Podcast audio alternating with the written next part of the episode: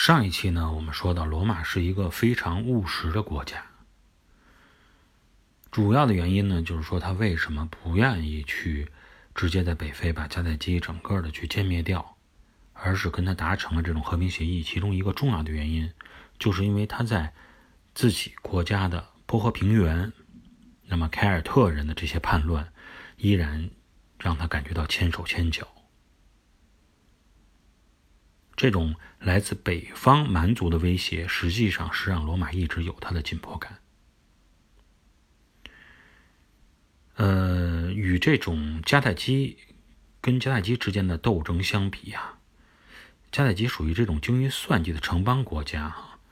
那么实际上呢，去面对北方蛮族，特别是这些凯尔特人，这些各自为政的蛮族，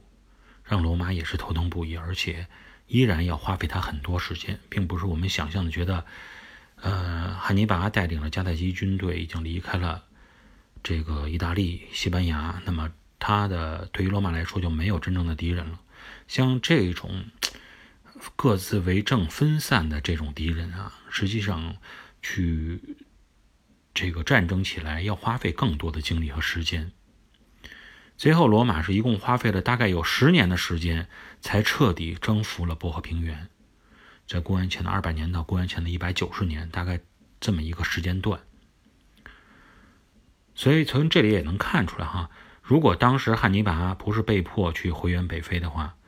那么应该说，实际上他能够在意大利战场还能拉锯很长时间，因为罗马呢是腹背受敌，一直处于这么一个状况。以我们一些惯常的思路啊，觉得他既然是北方的蛮族已经征服掉了啊，不再是成为他的后患了，已经平息了波河平原了，罗马是不是应该再调转头来直接去占领迦太基？但实际上，对于欧洲的这些大帝国来说，他们的思路跟东方的一些思路还是有很大区别的。他们一直依然是那句话啊。具有这种海洋文明的基因在里边起作用，具有一些务实的啊算计的头脑在里边，去算这种经济的总账，所以他会想：如果我掉过头来去占领迦太基的话，到底有没有必要去这么做？我到底能不能从中真正的受益？那么给他的答案呢是否定的。去杀死一只没有攻击力，而且还在不断的。啊，帮我这个帝国去生金蛋的这样一个母鸡，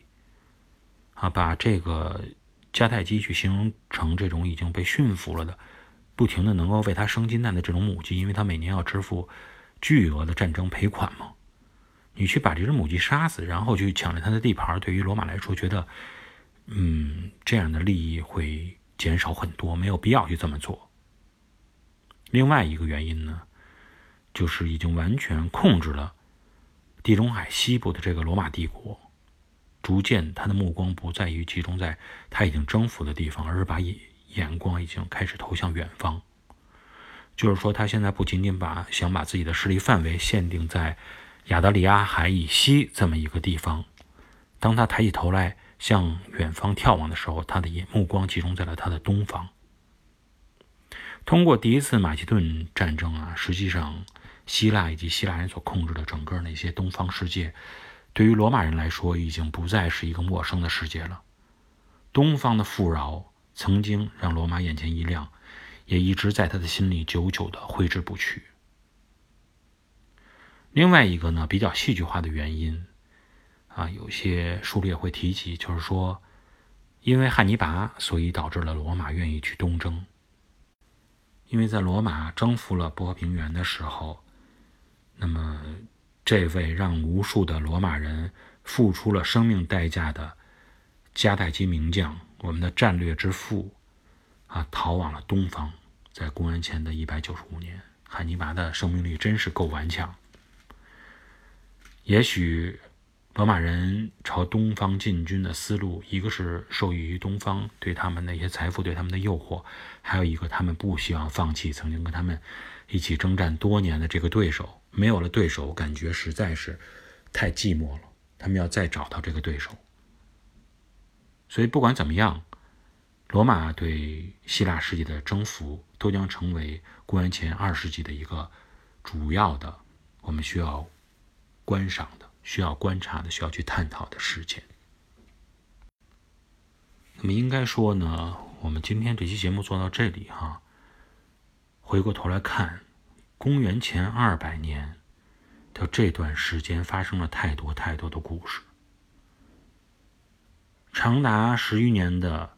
罗马与迦太基人之间的斗争、之间的战争，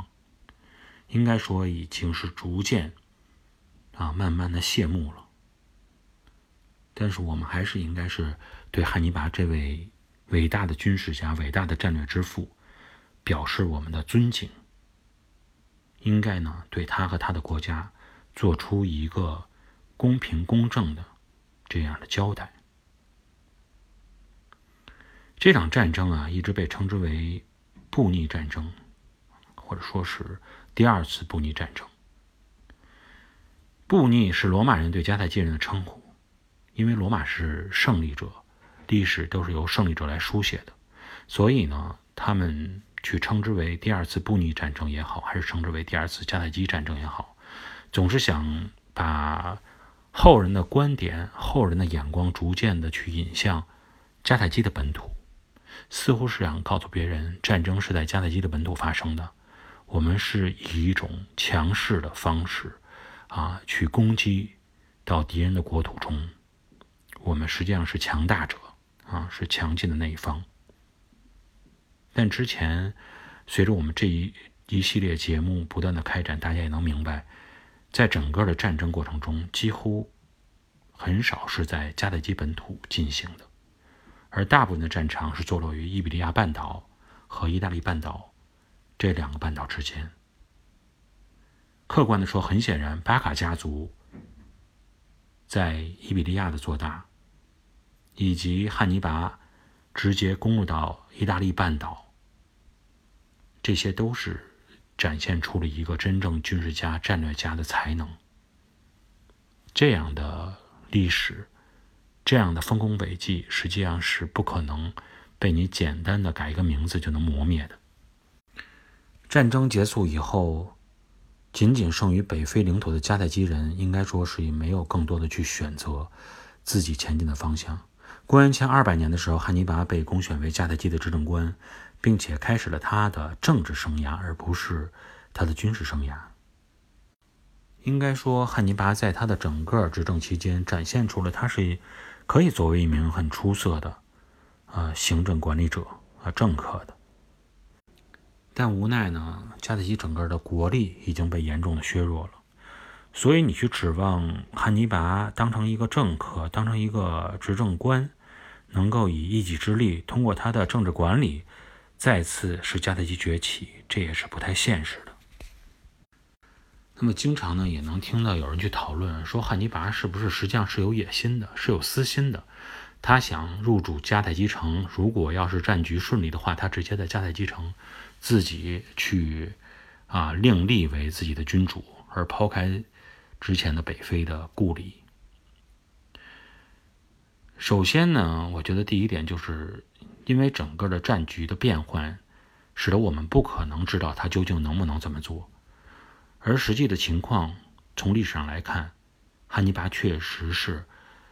回援了他的故里。那个口头上一直说去支持他，但始终不愿意派出一兵一卒，那里的政客对他是这种防备，怕他尾大不掉，怕他自己做大的这种，让他已经寒了心的国度，他愿意去回援。从这点来说，汉尼拔就已经做的仁至义尽了。第二呢，之所以那个事件已经不可能再重新演绎了，所以你去揣测他是不是有这种私心，实际上对他是不公平的。唐代的白居易有一首诗也非常有名，“放言五首之三”啊，有这么四句话：“周公恐惧流言日，王莽谦恭下士时。”若是当时身便死，一生真伪有谁知？实际上，当情况发生变化，时间不允许你去走两条路同时看这个人会是什么样的时候，那么呢，你去揣测是没有什么意义的。他究竟做的怎么样，就已经定性了他这个人实际上怎么样。我们再退一万步说啊，即使是说他有这份欲望，有这个私心，有这个想法曾经出现在他的脑海中，作为一个人来讲，也是无可厚非的。因为本身有时候人类发展的动力就是在于他的欲望。好，今天呢，我们就跟大家先聊到这里，下一期节目。我们再见。